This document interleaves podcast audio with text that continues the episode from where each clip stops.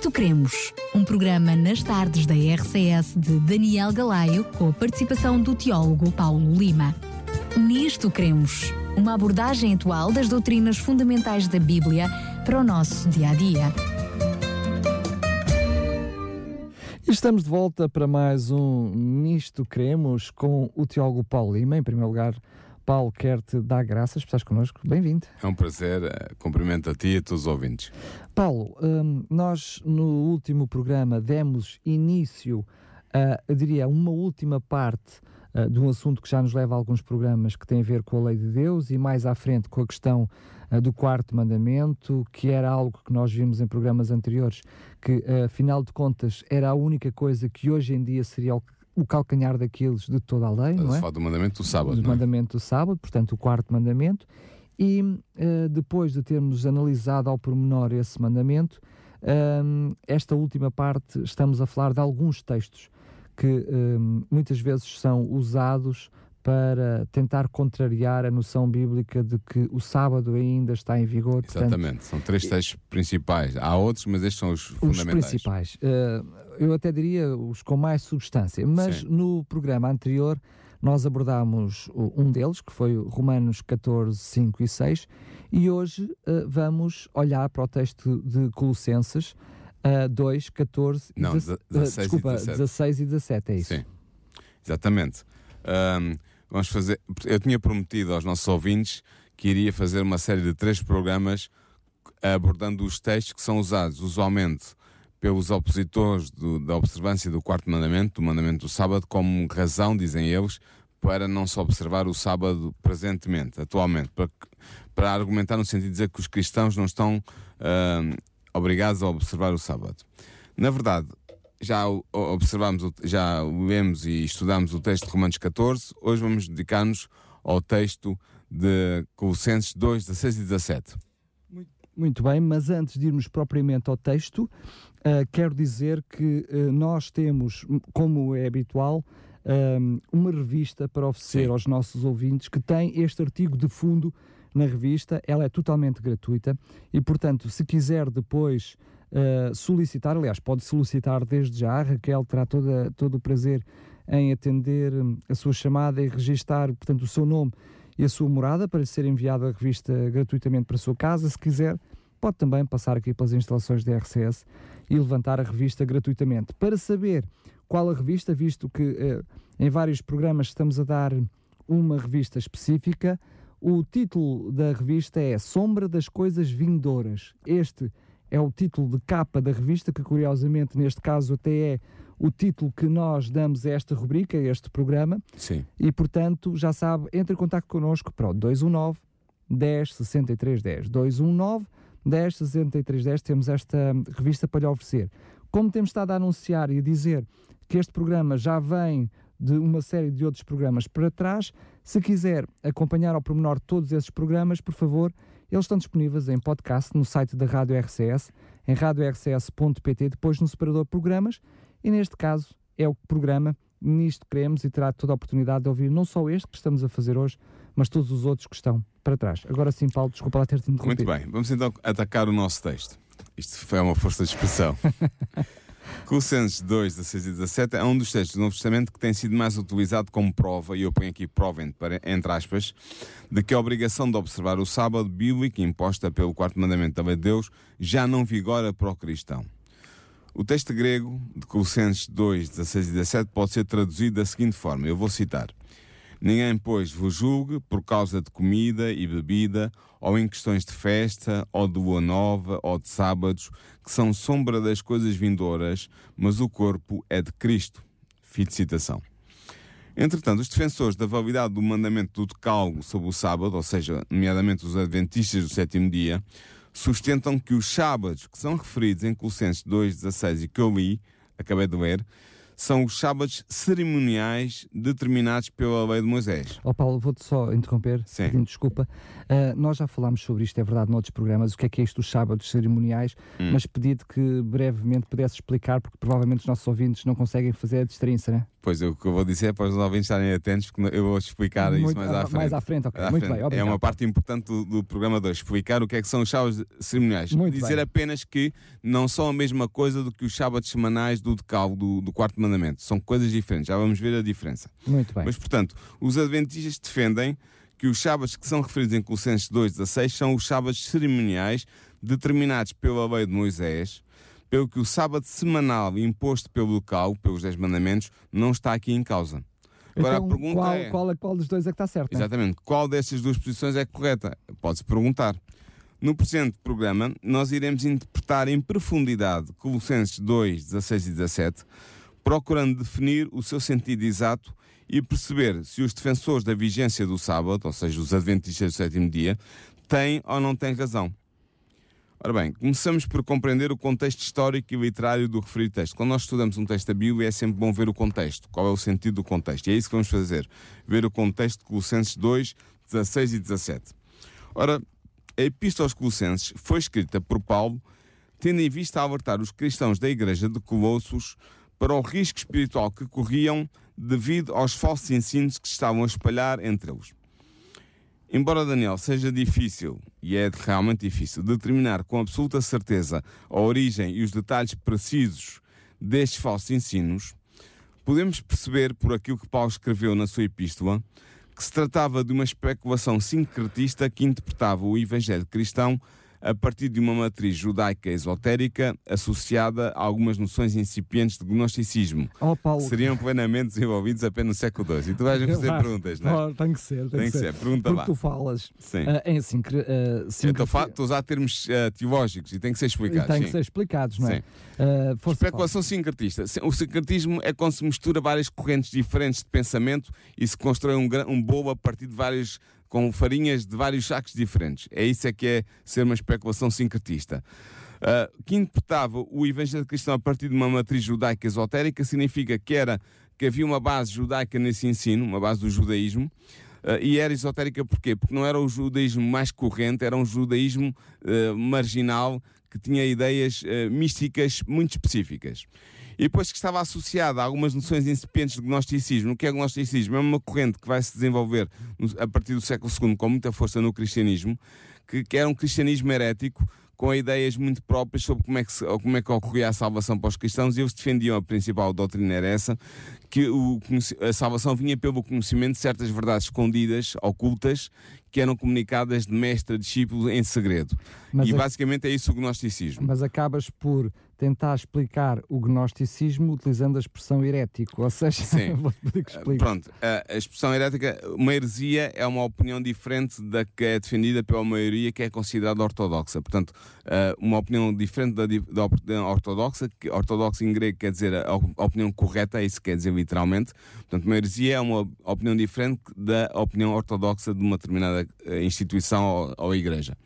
E, portanto, resumindo, resumindo, voltando ao meu raciocínio, portanto, Paulo estava a combater uma forma esotérica de cristianismo judaizante gnóstico. Pronto. Na realidade, Paulo também defendia, de alguma forma, aliás, com as formas todas, que isso era herético.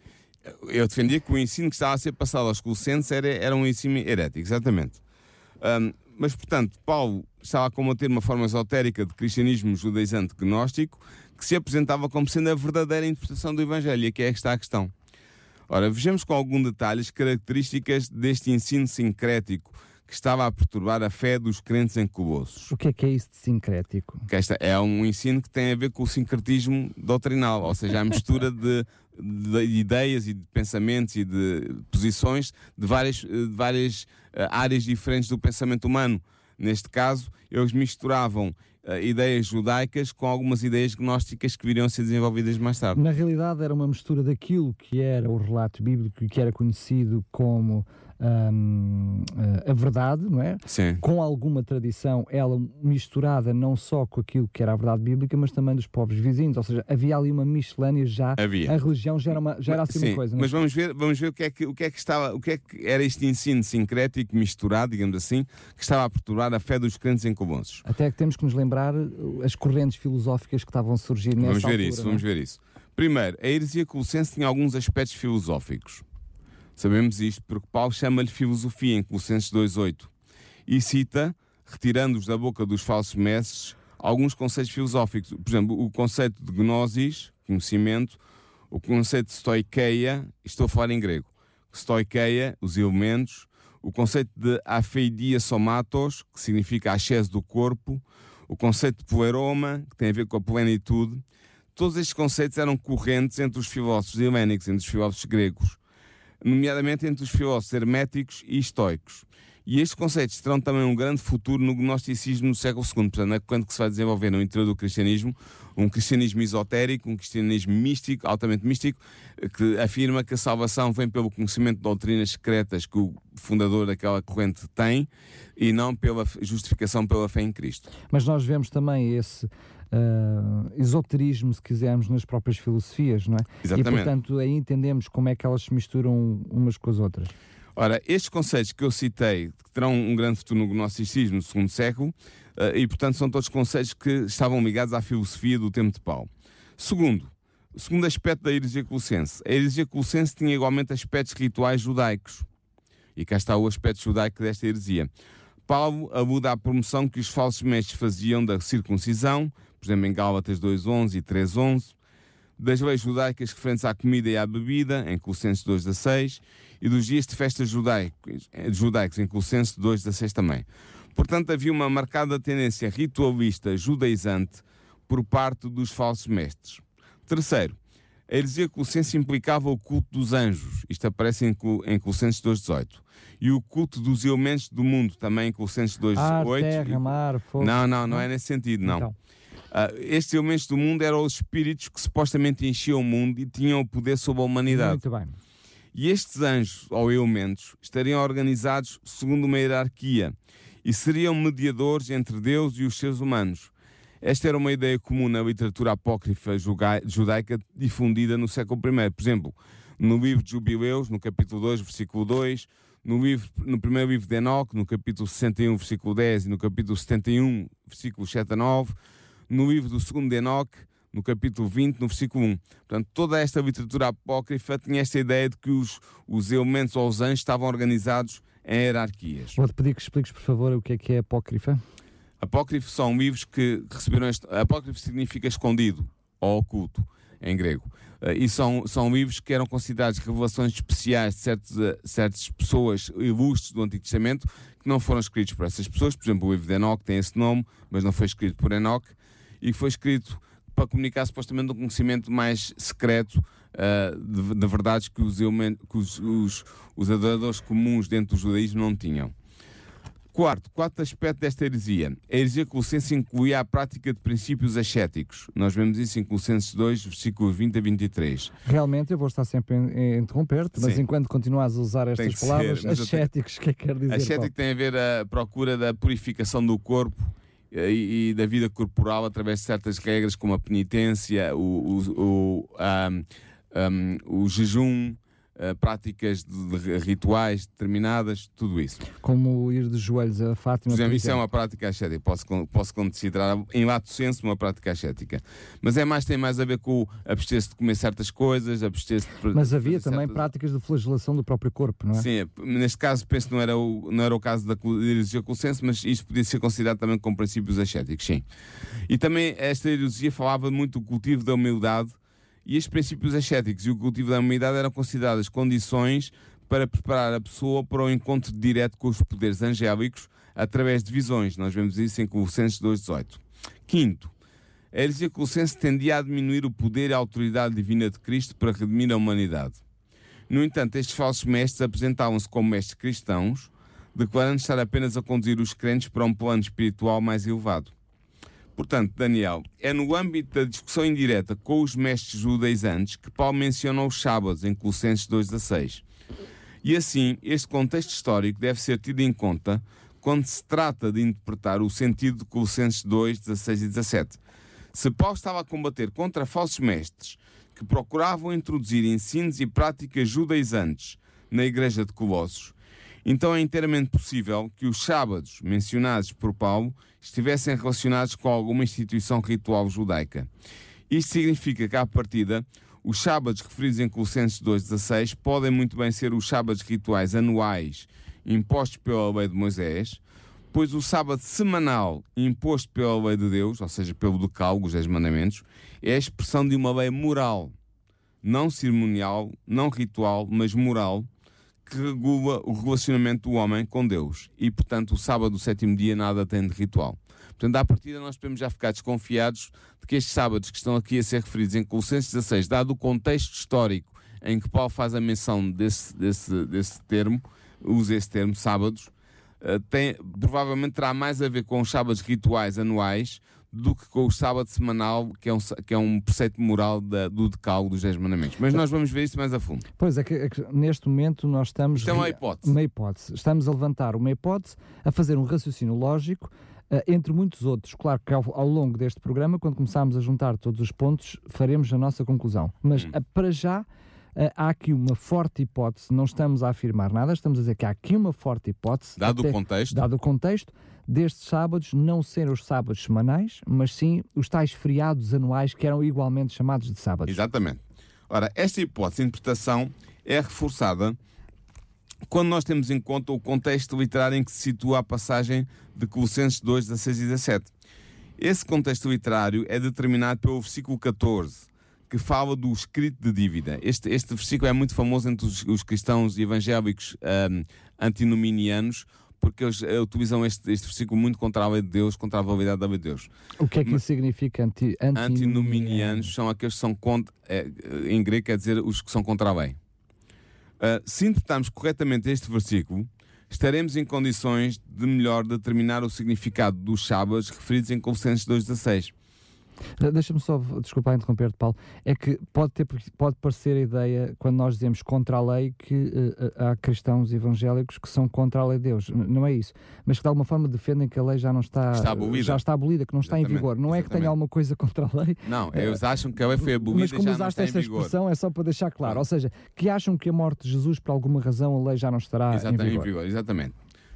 Ora bem, uh, nós vamos então começar por traduzir este versículo 14 de Colossenses 2 para compreender bem o texto. O texto grego é algo difícil, mas pode ser vertido em português do seguinte modo, e eu vou citar: Apagando o escrito de dívida contra nós nas ordenanças, o qual nos era contrário, e o mesmo ele removeu do meio, pregando-o na cruz. Colossenses 2,14. A pergunta que se impõe desde logo e que deve estar na tua cabeça e na dos nossos ouvintes é: o que é o escrito de dívida que foi pregado na cruz? Ora, existem duas interpretações possíveis. A primeira sustenta que o escrito de dívida, que o grafone em grego, significa literalmente escrita à mão, é o registro dos pecados ou o certificado da dívida do pecado da humanidade. Por que nós dizemos isto? Primeiro, porque Colossenses 2.14 está incluído num argumento de Paulo que visa provar a perfeição do perdão divino concedido aos cristãos. Este argumento está em Colossenses 2, 12 e 13. Portanto, o escrito de dívida seria o registro das transgressões e dos delitos, como diz Colossenses 2.13, que foram perdoados aos crentes.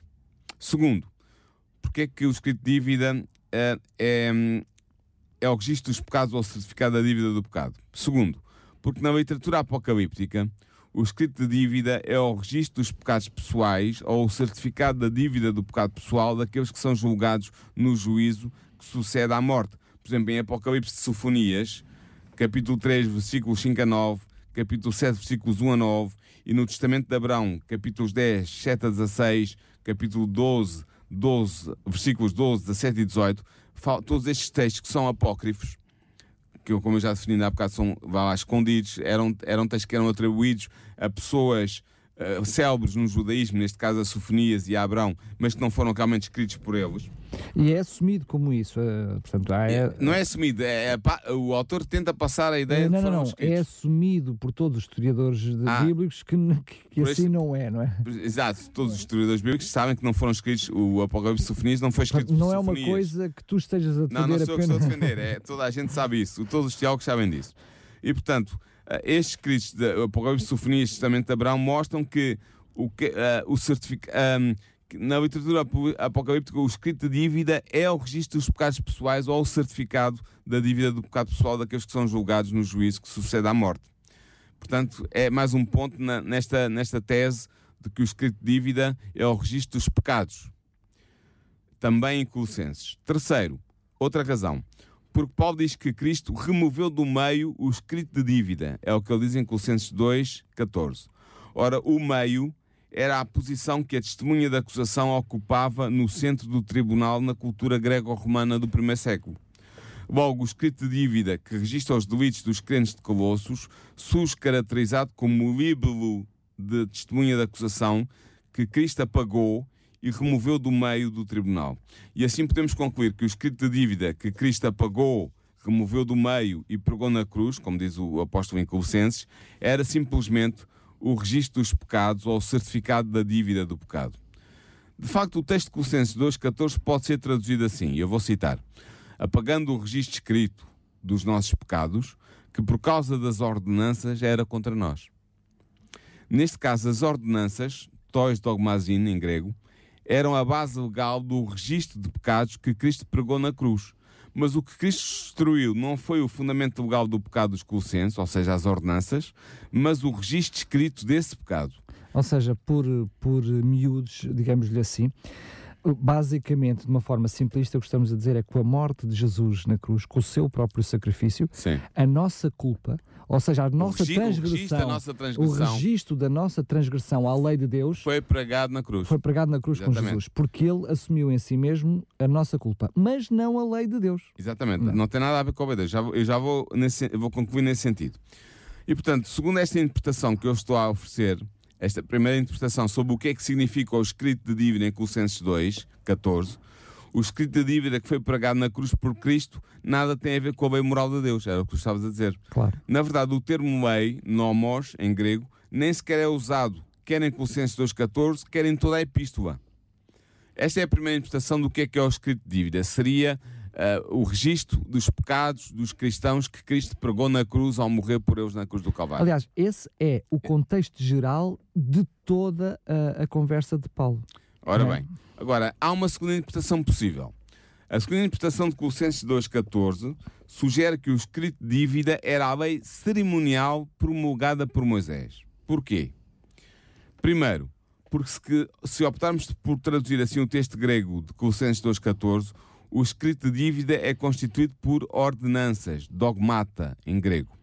Ora, a lei de Moisés era constituída por ordenanças, isto é, por preceitos rituais e cerimoniais. Nós vemos isso, por exemplo, só para dar um exemplo, em Êxodo 12, 43, sobretudo se confrontarmos com Hebreus 9, 10. Vemos que era este o caso. A lei de Moisés era constituída por ordenanças. Estas ordenanças podiam ser consideradas por Paulo como sendo contra nós, porque quando os crentes que se colocavam sob a alçada da lei cerimonial falhavam em observar os seus requisitos, esta tornava-se uma testemunha silenciosa contra a sua desobediência. De facto, Deuteronômio 31, 26 declara o seguinte: Tomai este livro da lei, que é onde está escrita a lei de Moisés, e pondo ao lado da arca da aliança do Senhor vosso Deus, para que ali esteja por testemunha contra ti. Entendes? Portanto, este é o primeiro argumento que permite in- interpretar o escrito de dívida como sendo a lei cerimonial promulgada por Moisés. Mas há um segundo argumento. Qual é o segundo argumento? Porquê? Porque Colossenses 2.14 deve ser lido a par de Efésios 2.15. De facto, o paralelismo temático das duas epístolas de Paulo e a semelhança da linguagem utilizada nestes dois versículos sugere que o escrito de dívida nas ordenanças de Colossenses 2.14 designa a mesma realidade que é designada pela lei dos mandamentos na forma de ordenanças de Efésios 2.15. E esta lei foi abolida por Cristo.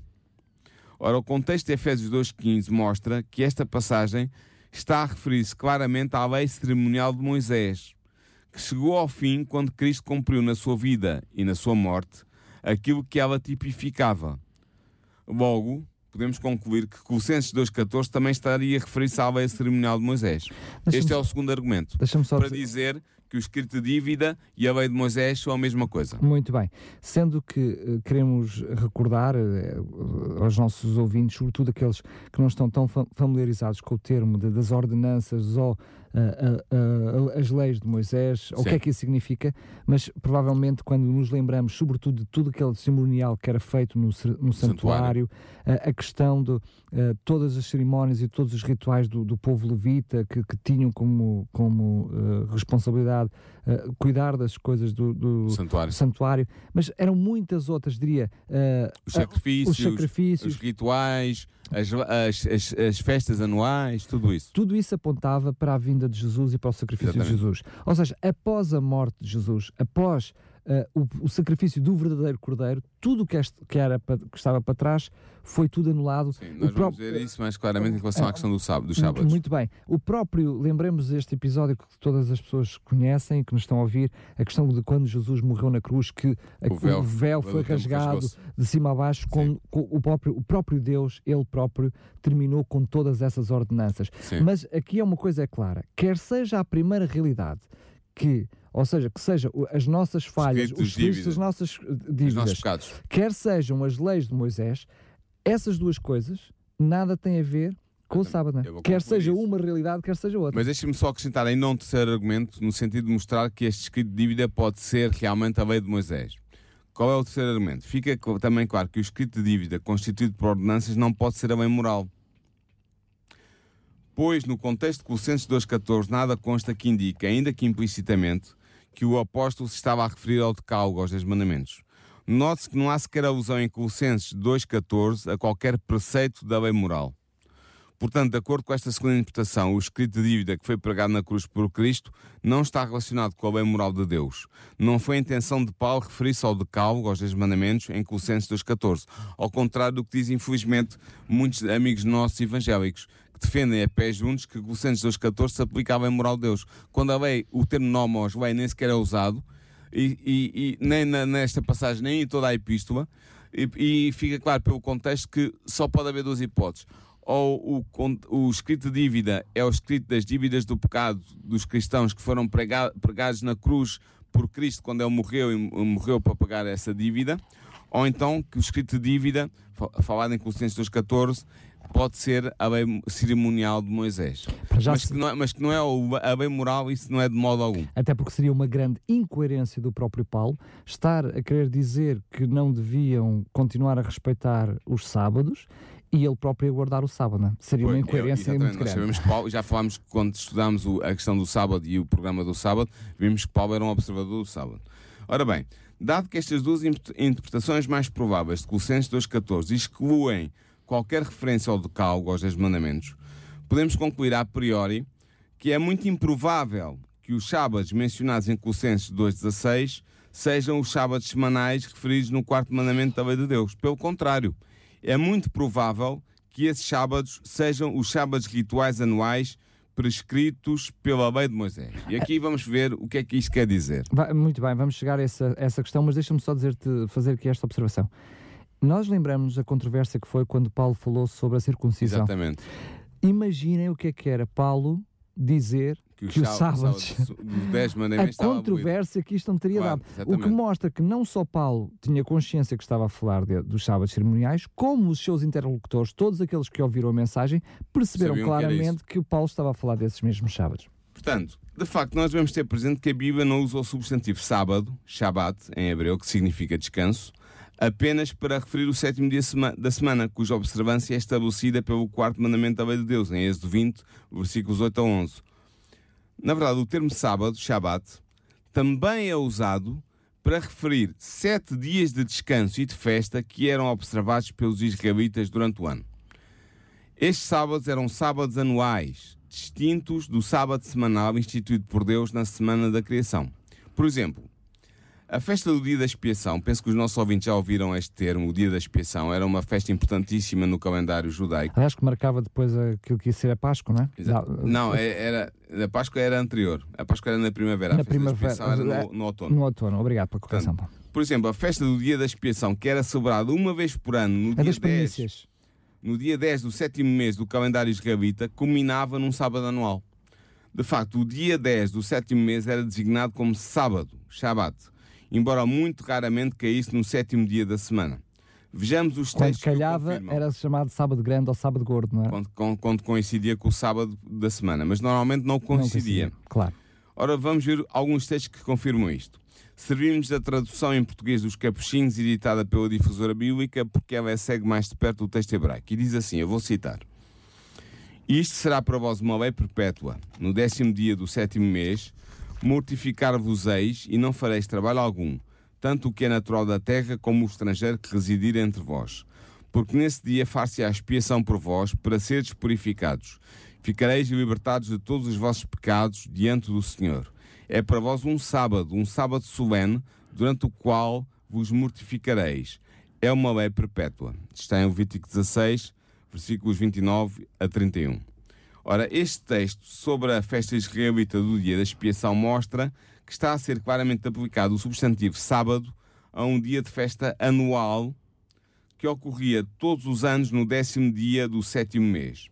Portanto, este era um sábado distinto do sétimo dia da semana em que ocorria o dia de repouso semanal imposto pelo decálogo, pelos Dez Mandamentos. Porque ao longo dos anos, este sábado anual caía necessariamente em dias diferentes da semana. Este dia de festa era também chamado sábado, porque, como já dissemos, Shabbat significa repouso em hebreu. E nesse dia especial do ano, os israelitas deviam repousar, abstendo-se de trabalhar. Vejamos agora outro sábado anual. Neste caso, aquele referente à festa dos tabernáculos. O texto hebraico pode ser traduzido do seguinte modo, eu vou citar. Disse mais Yahvé a Moisés, fala aos filhos de Israel dizendo, aos 15 dias deste sétimo mês será a festa dos tabernáculos para Yahvé por sete dias. Mas ao 15 dias do mês sétimo, quando tiverdes recolhido os produtos da terra, festejareis a festa de Yahvé por sete dias. Ao primeiro dia haverá um sábado e ao oitavo dia haverá um sábado.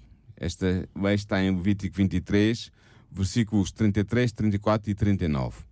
Mais uma vez, Daniel, estamos em presença de dias de festa anuais que eram designados sábados. Estes dias caíam necessariamente em dias diferentes da semana ao longo dos anos.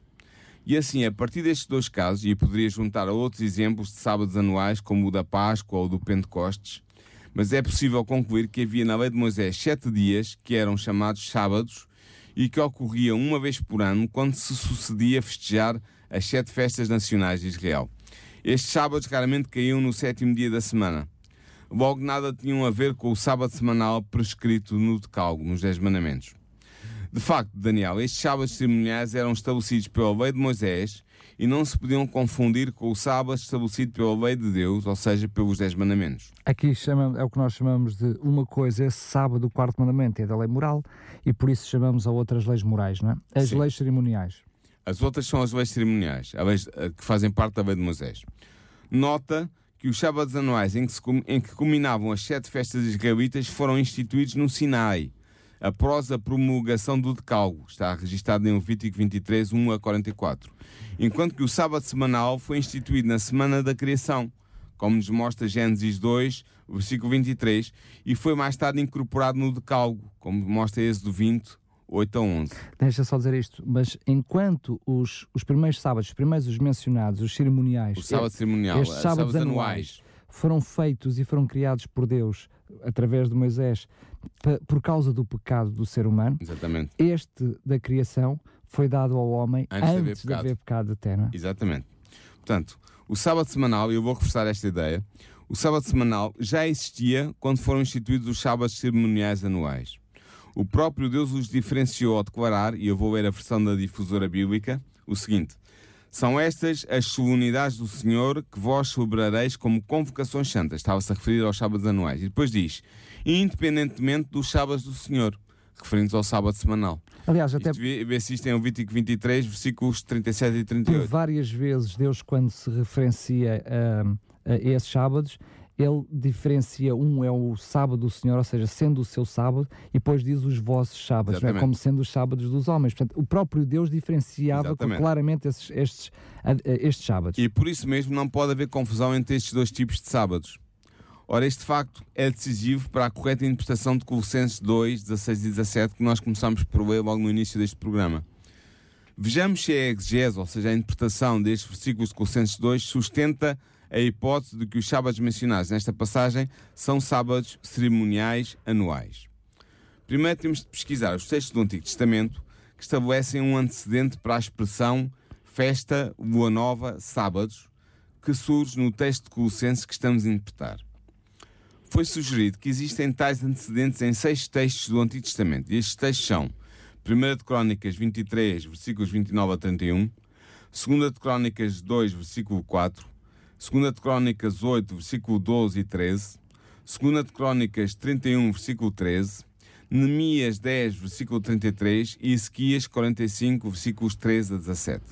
Nestes textos, a palavra hebraica Shabbat não só está presente, como se refere ao sábado semanal do Decálogo. No entanto, uma leitura atenta destas passagens mostra que Paulo não estava a citar, não estava a citar estes textos.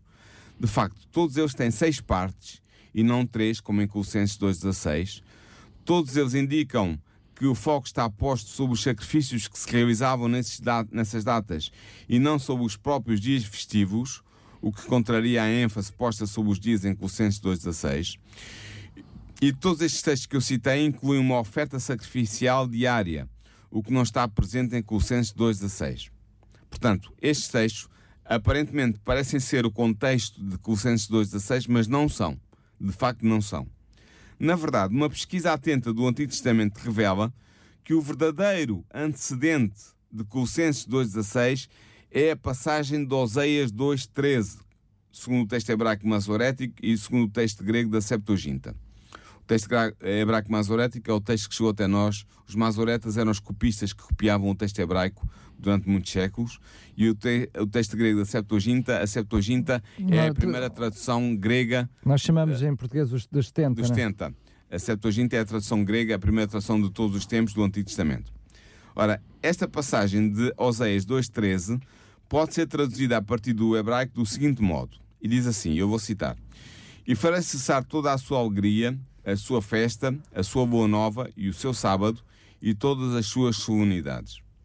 Ora, é evidente a semelhança entre as frases de Oseias 2.13 e de Colossenses 2.16. Até porque vemos aqui realmente sábados que estão uh, diretamente ligados com datas específicas, porque falamos na questão da lua nova. Vamos ver. Percebemos isso, não é? As semelhanças. Quais são as semelhanças entre, entre Oseias 2.13 e Colossenses 2.16? Ambas apresentam um agrupamento tripartido de solenidades do calendário hebraico. Ambas apresentam as três solenidades na mesma ordem, na mesma sequência. Ambas referem-se aos dias da solenidade e não aos sacrifícios que nelas se realizavam. E ambas não apresentam, não apresentam os fatores semânticos necessários para identificar o sábado referido com o sábado semanal imposto pelo decálogo. Ou seja, este sábado que está a ser referido aqui em Oséias 2.13 não é o sábado semanal e Oséias 2.13 é o texto que está na base de, da citação que Paulo faz de Colossenses 2.16. Ok? Podemos ainda constatar que o termo festa, usado em Oséias 2.13, é o termo hebreu ag. Ora, este termo é aplicado especificamente no contexto da lei cerimonial às três festas que incluíam uma peregrinação ao Templo de Jerusalém. Como a Páscoa. Era, eram a Páscoa, Pentecostes, o Pentecostes e os tabernáculos. E tabernáculos.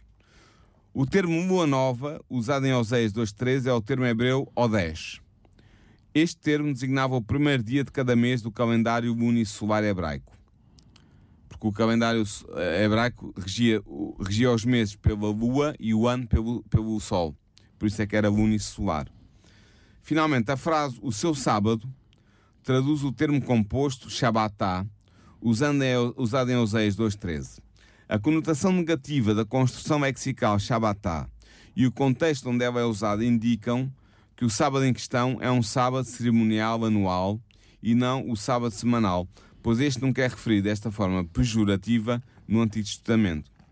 Ora, pesquisa... nem podia. Nem podia ser. Nem podia, não. Ora, a pesquisa semântica dos três termos gregos usados em Colossenses 2.16, que segue a versão da Septuaginta de Oséias 2.13, revela que festa, eorté em grego, se aplica apenas às três festas anuais que impunham a peregrinação ao Templo de Jerusalém. Sim, revela também que Lua Nova, Neomenia em grego, designa o feriado do início de cada mês solar.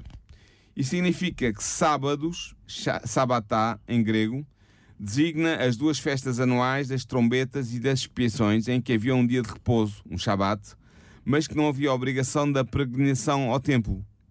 Portanto, Paulo não se estava a repetir quando cita em Colossenses 2,16 tanto a festa, é orté, como os sábados, sabatá. Eu estava a referir-se a dois, Ah, tipos, dois tipos diferentes. Porque quer um, quer outro já não faziam sentido. Hum. Estava a referir-se a dois tipos diferentes de festas rituais israelitas. Estava também a usar um esquema de raciocínio tipicamente semita, designado por paralelismo invertido. O que é que isso significa? Sim, o que é que isso significa? Significa que ele começa por citar a festa, que remete para as três festas anuais de peregrinação, depois cita a Boa Nova, que remete para uma celebração mensal do novo mês, e finalmente cita os sábados, que remetem para as duas festas anuais em que apenas havia descanso, Shabat, mas sem peregrinação ao templo. Obtemos assim uma estrutura. E qual é esta estrutura? É a estrutura Anual, mensal, anual. Exato, anual, mensal, anual. E é isto aqui é um paralelismo invertido. Porquê? Porque o primeiro termo e o último termo correspondem-se e estão separados por um termo diferente. Ou seja, o termo anual, mensal e anual. Isto é, o, a, a festa anual, a lua nova, mensal e os sábados, novamente anual. Deste modo, apoiado na relação intertextu- intertextual de Colossenses 2.16 com Oseias 2.13 e na investigação, investigação semântica dos termos hebraicos e gregos usados nestas duas passagens, podemos concluir que os sábados mencionados em Colossenses 2.16 são claramente os dias de descanso das festas das trombetas e da expiação, isto é, são sábados cerimoniais anuais. Logo, nada tem a ver com o sábado semanal imposto pelo decalgo. E agora, Daniel, podemos compreender a razão porque Colossenses 2, 16 e 17, porque é que nesse texto Paulo coloca os sábados entre as sombras das coisas vindouras. Porque todos esses rituais eram a sombra daquilo que viria a ser o sacrifício de Jesus. Portanto, ele, ele, ele coloca, fala dos sábados como a sombra das coisas vindouras, contrastando-os com o corpo que é de Cristo. Ora, a palavra sombra, skia, em grego, está diretamente ligada às palavras coisas vindouras. Portanto, ela significa uma realidade simbólica que apenas prefigurava uma outra realidade que viria depois dela. Ou seja, era o tipo do antitipo. é? Exatamente. Neste caso, as festas, as luas novas e os sábados prefiguravam tipologicamente a realidade do ministério messiânico de Cristo. Ou seja, as festas, as luas novas e os sábados eram tipos, como nós dizemos em teologia, que apontavam para um antitipo. Eram símbolos, para usar outra expressão, que simbolizavam uma realidade que viria no futuro. Vamos pôr na prática. Quando os sacrifícios do cordeiro eram efetuados no, no- no santuário. santuário, aquela morte do cordeiro Era um tipo era um tipo daquilo que seria o antitipo, a morte do próprio Jesus na como cruz. cordeiro, na cruz. Exatamente. é Portanto, isso eram, mesmo. aqueles sacrifícios apontavam para o seu povo, para aquilo que viria a ser o sacrifício maior. Mas este, este sacrifício, ele era feito e era, portanto, apenas uma das, dos muitos ritos, rituais e festas que ocorriam Exatamente. sempre com o objetivo de apontar para a vinda do Messias e para o sacrifício do Messias. Neste caso, as festas, as luas novas e os sábados prefiguravam tipologicamente, eram tipos da realidade do ministério messiânico de Cristo. De facto, o texto de Hebreus 10.1 esclarece que a sombra dos bens vindouros era a lei cerimonial promulgada por Moisés, que regulava o sistema sacrificial, incluindo as festas, as luas novas e os sábados anuais. Portanto, estes eram tipos de Cristo.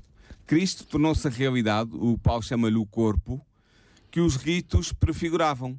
Isto significa que, dado que os sábados referidos por Colossenses 2,16, juntamente com as festas e as luas novas, são tipos de Cristo, eles são necessariamente os sábados anuais cerimoniais. Não podem ser identificados com o sábado semanal do decalgo dos Dez Mandamentos, pois este não é um tipo ritual. Ele é um mandamento moral, sendo perpétua e universalmente obrigatório. Não pode ser considerado como uma mera sombra das coisas vindouras, como diz Paulo em Colossenses 2,16 Eu e preciso, 17. eu preciso, eu sei que tu não, não, não estava programado falar sobre isso agora, mas eu Hum. preciso só que faças ah, aqui uma pequena referência. Porquê? Porque hum, tu utilizaste mais uma vez a expressão perpétua, ah, agora para, para, para a questão do, do- dos sábados, mas ao mesmo tempo, no passado, por duas vezes, tu utilizaste a expressão também perpétua para um sábado cerimonial. Qual é a diferença entre estes dois perpétuos? Porque eh, nós, tu leste um texto eh, que falava sobre um texto sobre hum, um sábado cerimonial que um, utilizava a expressão uh, perpétua. Mas era uma expressão que no original se, significa perpétuo enquanto, enquanto dura. enquanto dura. É, é, porque há estas duas expressões perpétuas na, nossa, na palavra de Deus que é, convém, convém é que está em vigor enquanto, até encontrar o seu termo final. Não é só associado ao sábado, temos esse, esse, essa expressão bíblica associada a outros textos. Ou seja, enquanto estiver em vigor, não é? ou seja, enquanto uh, esta, esta aliança se mantiver ou uh, enquanto for o tempo. Nós temos, não, não, vamos ter tempo para explicar isso, mas pronto, fica aqui já a deixa que são dois perpétuos diferentes. Mas o que eu quero dizer é que o sábado é um mandamento moral e por isso é, é, é, universalmente obrigatório e perpetuamente obrigatório. Não pode ser considerado como mera sombra das coisas vindouras. Com certeza. Aliás, até porque o, o sábado, o sábado semanal. A eternidade vamos continuar sim, a guardar o sábado. É? Diz-nos Isaías no, seu, no final do seu livro. Claro. Até porque o sábado semanal é, uma, é um memorial de um facto passado, a criação da Terra. Pelo que não faz sentido dizer que ele era um tipo de algo futuro. Entendes? Claro, com certeza. Além disso, o sábado semanal instituído por Deus antes do pecado entrar no mundo nada tinha a ver com o sistema ritual que se destinava a lidar com o problema do pecado e a prefigurar o ministério de Cristo que viria resolver definitivamente o problema do pecado. Nós já tínhamos mencionado isso, ou seja, Exatamente. enquanto todos estes rituais e estes sábados Estão anuais... ligados com o problema do pecado, com o plano da salvação, o sábado não tem nada a ver com o, o sábado do, do, da, da, criação nada tem a ver com o pecado. Não, não, tem nada, não é para resolver o pecado, não é para solucionar o pecado, não é para... Uh, não tem nenhuma função no plano da economia que vai resolver o problema do pecado. Claro. Ora, o que é interessante, Daniel, é que vários comentadores evangélicos e protestantes reconheceram ao longo dos anos que os sábados mencionados em Colossenses 2,16 não podem ser identificados com o sábado semanal do decálogo, o sábado dos Dez Mandamentos. Eu vou citar apenas dois exemplos. William Plummer, destacado teólogo presbiteriano, escreveu a propósito de Colossenses 16 o seguinte, eu vou citar. O contexto mostra claramente que ele, ou seja, Paulo, não está a falar do sábado semanal nem de qualquer instituição do decálogo, mas está a falar de assuntos que estão para além da lei moral. Esta é a primeira, a primeira citação. Outros autores que eu também vou citar são Jamieson, Fawcett e Brown. Bustos comentadores evangélicos, muito conhecidos no meio evangélico, têm um comentário muito, muito conhecido e muito utilizado, que afirmam no seu comentário o seguinte: eu vou citar. Sábados, do dia da expiação e da festa dos tabernáculos, que chegaram ao fim com os serviços litúrgicos judeus a que pertenciam e depois cita o Vítico 23, o Vítico 32, o Vítico 37, o Vítico 38, o Vítico 39. O sábado semanal assenta num fundamento mais permanente, tendo sido instituído no paraíso para comemorar a conclusão da criação em seis dias. Fim de citação. Portanto, estes autores são claramente defensores da ideia de que em Colossenses 2 a 6 não está, e 17 não está a falar dos sábados semanais que foram instituídos na criação, que nada tem a ver com o problema do pecado e com o plano da salvação, está-se a falar nos sábados anuais, que eram os sábados das festas religiosas do povo judeu, do calendário judeu. Portanto, conclusão, e depois de todo este caminho que fizemos, vamos concluir. Com base em evidências gramaticais, intertextuais e contextuais, podemos concluir que os sábados a que Paulo se refere em Colossenses 2,16 são os sábados anuais cerimoniais, do sistema ritual israelita. Nada tem a ver com o sábado semanal do Decálogo. Dado que Cristo vai realizar aquilo que era tipicamente simbolizado pela lei cerimonial, esta foi abolida a quando da morte e ressurreição de Cristo, já não estando em vigor para o cristão. Logo, os sábados anuais que dela faziam parte foram abolidos com ela.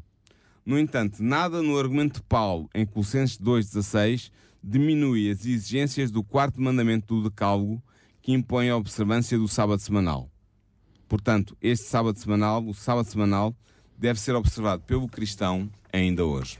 Paulo, não vamos fazer já uma conclusão porque vamos prometemos apresentar vários textos e ainda temos para a semana mais um texto para Sim, apresentar o texto de Galas aos nossos ouvintes porque uh, carecia, não é, de, de, nós apenas agora neste programa e falámos largos minutos apenas e só de um texto. Gálatas de, 2, 16 e 17. E portanto fizemos... A Gálatas não, perdão, Colossenses. Colossenses. E quase 2, fizemos 16, uma exegese profunda. E fizemos, foi isso mesmo uma que fizemos. exegese profunda, sim, uh, muito mais poderia ser dito. Quando eu digo sim, com, com o tempo que tínhamos, fizemos uma exegese profunda daquilo que é o texto Mas um, quando nós juntamos não só esta realidade com as outras realidades todas que já falámos e com aquelas que vamos falar, chegamos a outro tipo de conclusões ainda mais evidentes. Portanto, mas como não, como pelo menos ainda nos falta falar uh, de mais um texto, deixamos então para no final fazermos essa, essa conclusão. Uh, já disseste, portanto, eu ia-te pedir que, que mencionasses o que é que iríamos falar na semana que vem.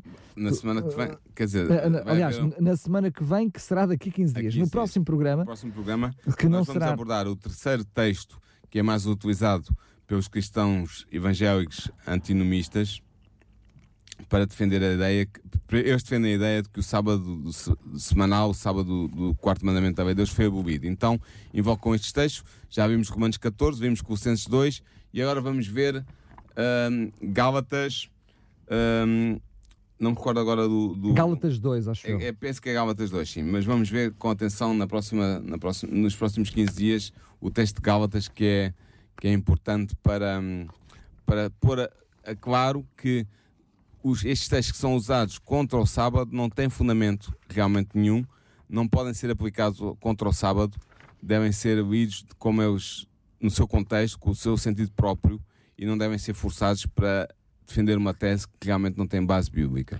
Muito bem, agora sim quero chegar ao fim do programa de hoje apenas dizer que temos uma revista para lhe oferecer com todos estes textos bíblicos, com toda esta explicação de fundo, para que se ficou com dúvidas e quiser ter Portanto, estes documentos e estudar por si mesmo é muito importante. Em todos os programas nós referimos que uh, deve estudar, deve esquadrilhar literalmente o texto bíblico, a palavra bíblica e ver por si mesmo aquilo que é a verdade do texto bíblico. Não é porque o teólogo Paulo Lima está aqui neste programa ou porque eu estarei a dizer alguma coisa, mas porque descobre por si mesmo, uh, com a ajuda, é verdade, com a ajuda de, desta revista ou com a ajuda daquilo que lhe dizemos aqui, orientando o estudo, mas estude por si mesmo. Se quer receber gratuitamente esta revista, entre em contato connosco para o 219 10 63 10. Teremos todo o prazer em lhe oferecer gratuitamente.